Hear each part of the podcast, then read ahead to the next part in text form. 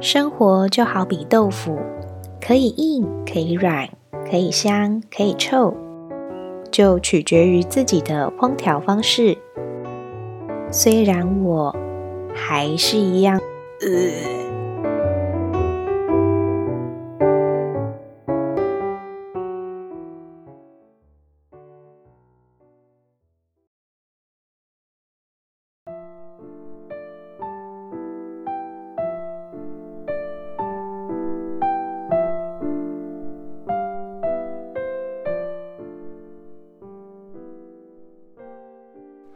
我是九 N。这次要分享的工作呢，是我的前东家，也就是我上一份工作。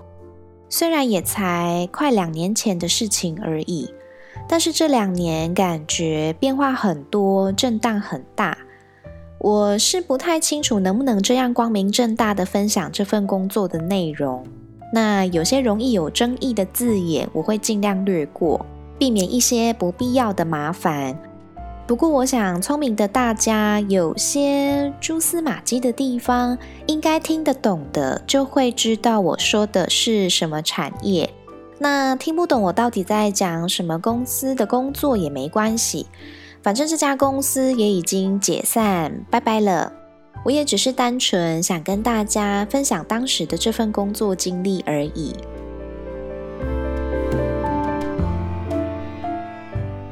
这是在我要逃离那家老板除了欠薪，还有已经到处欠钱到不行，准备要跑路，继续打肿脸充胖子的公司时找到的工作。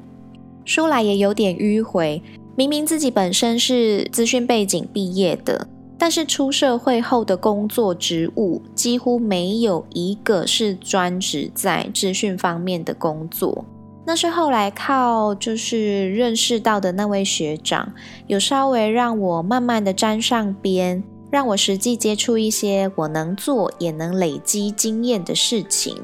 呃，可能再加上有被教导说可以怎么推销自己吧，就是面试的时候，才让我真正进入了所谓资讯产业的公司。还记得当时要逃离那家老板欠钱的公司前。我就也一直在跟外包工程师讨论怎么处理公司网站的问题。也许当时的自己还没有到很专业，但起码还有一点写程式的逻辑、写网页的逻辑等等的基本知识在脑海里。凭借了这短短几个月的经验，跟本身资讯相关科系毕业这两点，争取到了面试机会。那也很感谢当时的面试官愿意给我机会进公司一起努力。那是一家游戏软体开发公司，我应征的是专案管理师的职位，也算是大家俗称的 PM。听起来好像有那么一点什么的感觉，但其实我原本对这份工作的解读大概是，呃，三明治里面的美奶滋吧，就是不加好像也不会怎么严重影响味道，但是加了就是有一种每一层的料都有被加分的效果。不过加了也是会增加负担的感觉，这里的负担是在比喻公司跟客户端的成本预算。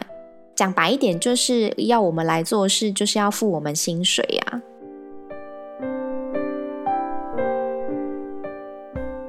这家公司平均下来的员工年龄都算年轻，都是二十几岁的居多，那也有少数是三十岁，甚至有几位四十岁的人。员工组成呢，就分了几大类。第一类就是行政、财务、出纳、会计、人事、人资这类的，其实也才三四个人左右而已。那最主要的员工组成就是第二类的工程师了，全公司超过一大半都是工程师。那还有细分写网页的 Web，写前端、后端，写资料库的 DB，写手机、呃安卓或是 iOS 系统等等的。第三类是美术人员，就是专门出图、游戏画面、界面、文宣、UI、U 叉、动画效果、美术设计等等之类的专业人员。再来第四类是测试人员，也就是 QA 部门。简单来说，就是游戏要正式上线之前，要先经过各种大大小小的测验来修复 bug，以及压力测试等等。那第五类是我们另一个办公室区域的客服以及运维部门，就是二十四小时的客服，随时接洽玩家的任何疑难杂症，以及第一线能够处理各种线上问题的运维人员。再来第六类是我们很重要的资讯部门，所有设备啊、网络、网域线路相关的，反正不是城市上的 bug 的问题，就是需要有个 MIS 来解决这些。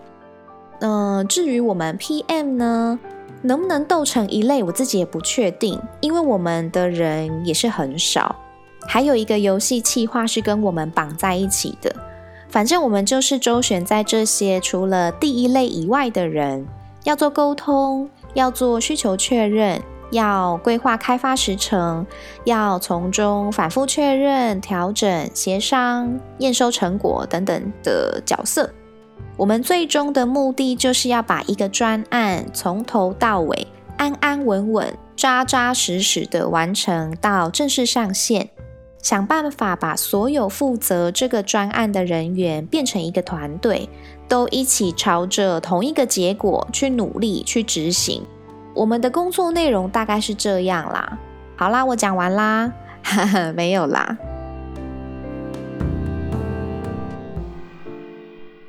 不管是不是做游戏开发的公司，像是其他的软体开发或是系统开发。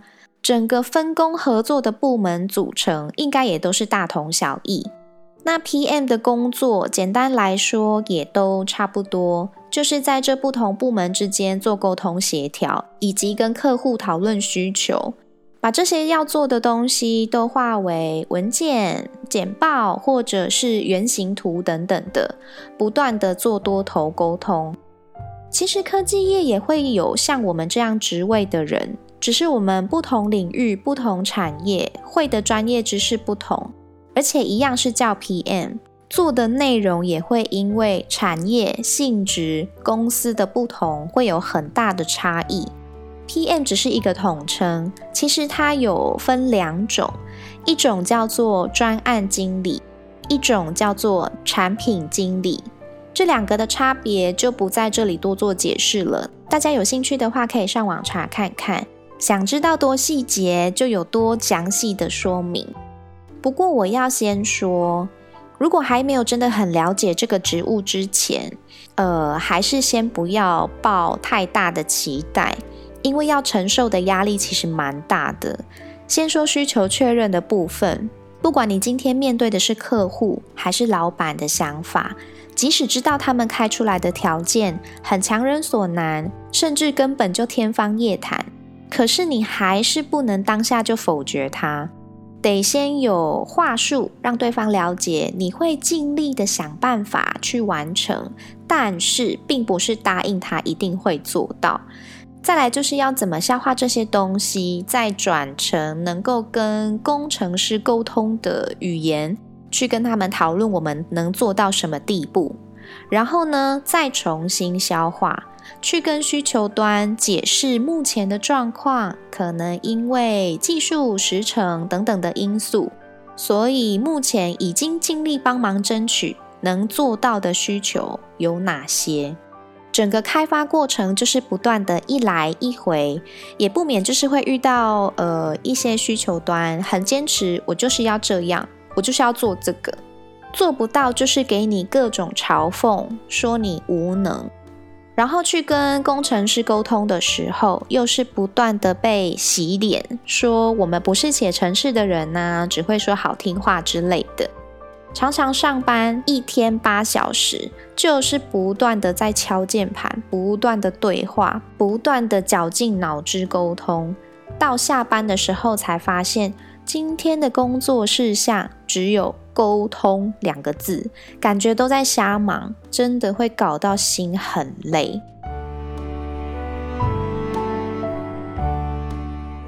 来讲讲让人愉悦一点的话题好了。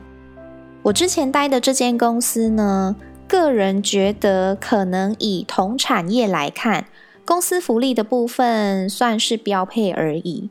毕竟更大间的公司、更赚钱的公司，随随便便都能举出几个来。但是对于我自己个人工作经验来比较，其实真的是蛮不容易遇到的了。从早上上班开始说起吧。公司有蛮多人都会搭公车来上班，那有个十五分钟的打卡缓冲时间，也就是说，在九点十五分以前打的卡都不会算迟到。但是当天还是要上满八个小时，所以记得下班的时候就晚一点打卡。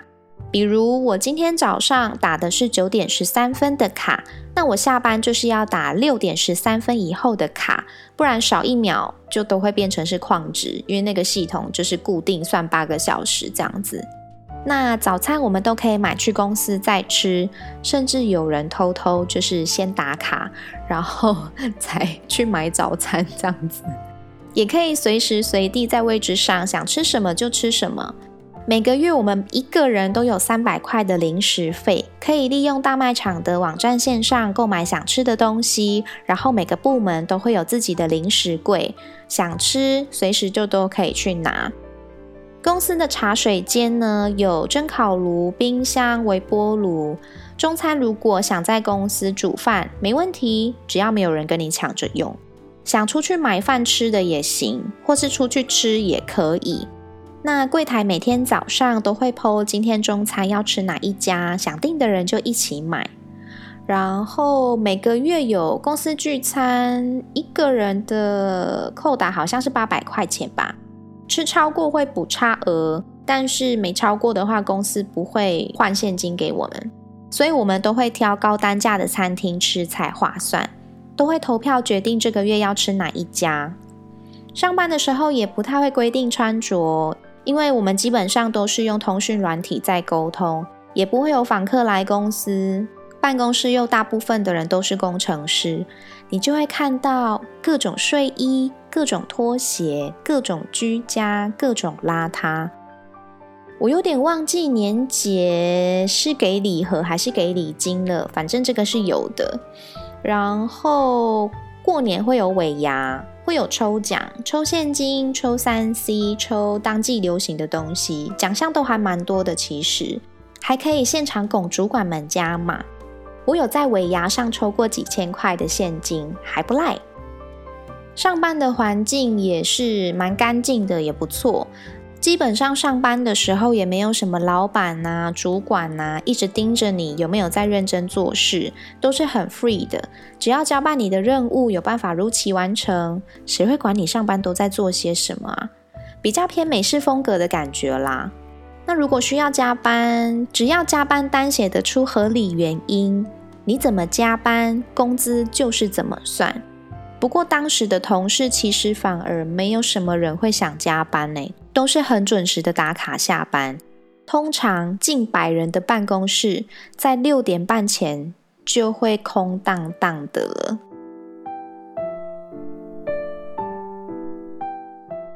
还有一点觉得蛮棒的，不算是属于因为这家公司才有的，就是我的同事们，可爱的同事们。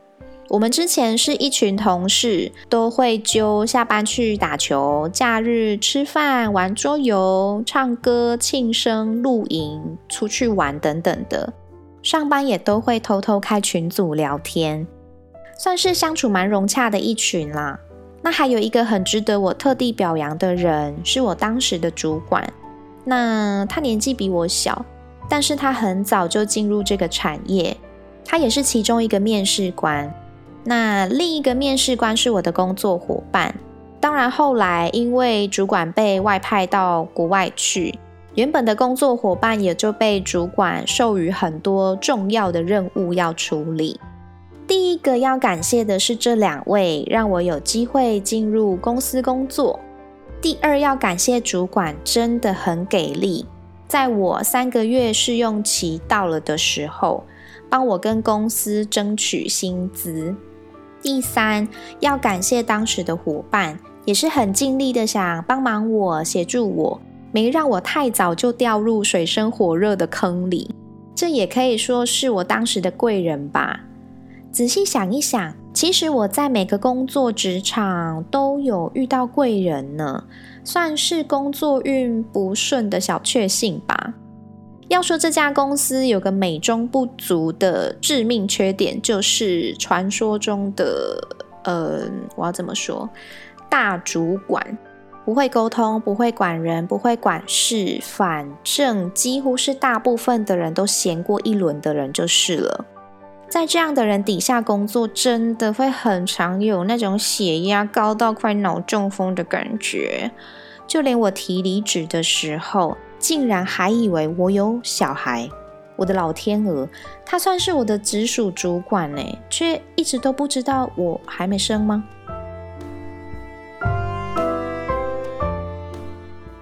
这份工作我做了快两年，离职的原因很简单，因为我当时在中部，但是我得跟着老公回北部去，他要回家里工作。我也总不是一直赖着说我不要离开娘家吧，只是呃，我是秋天离职的，离职过后的过年前夕，竟然就听到消息说公司因为一些突发的状况跟原因宣布解散了，最后半个月的薪资好像也就嗯。呃，蛮令人错愕的。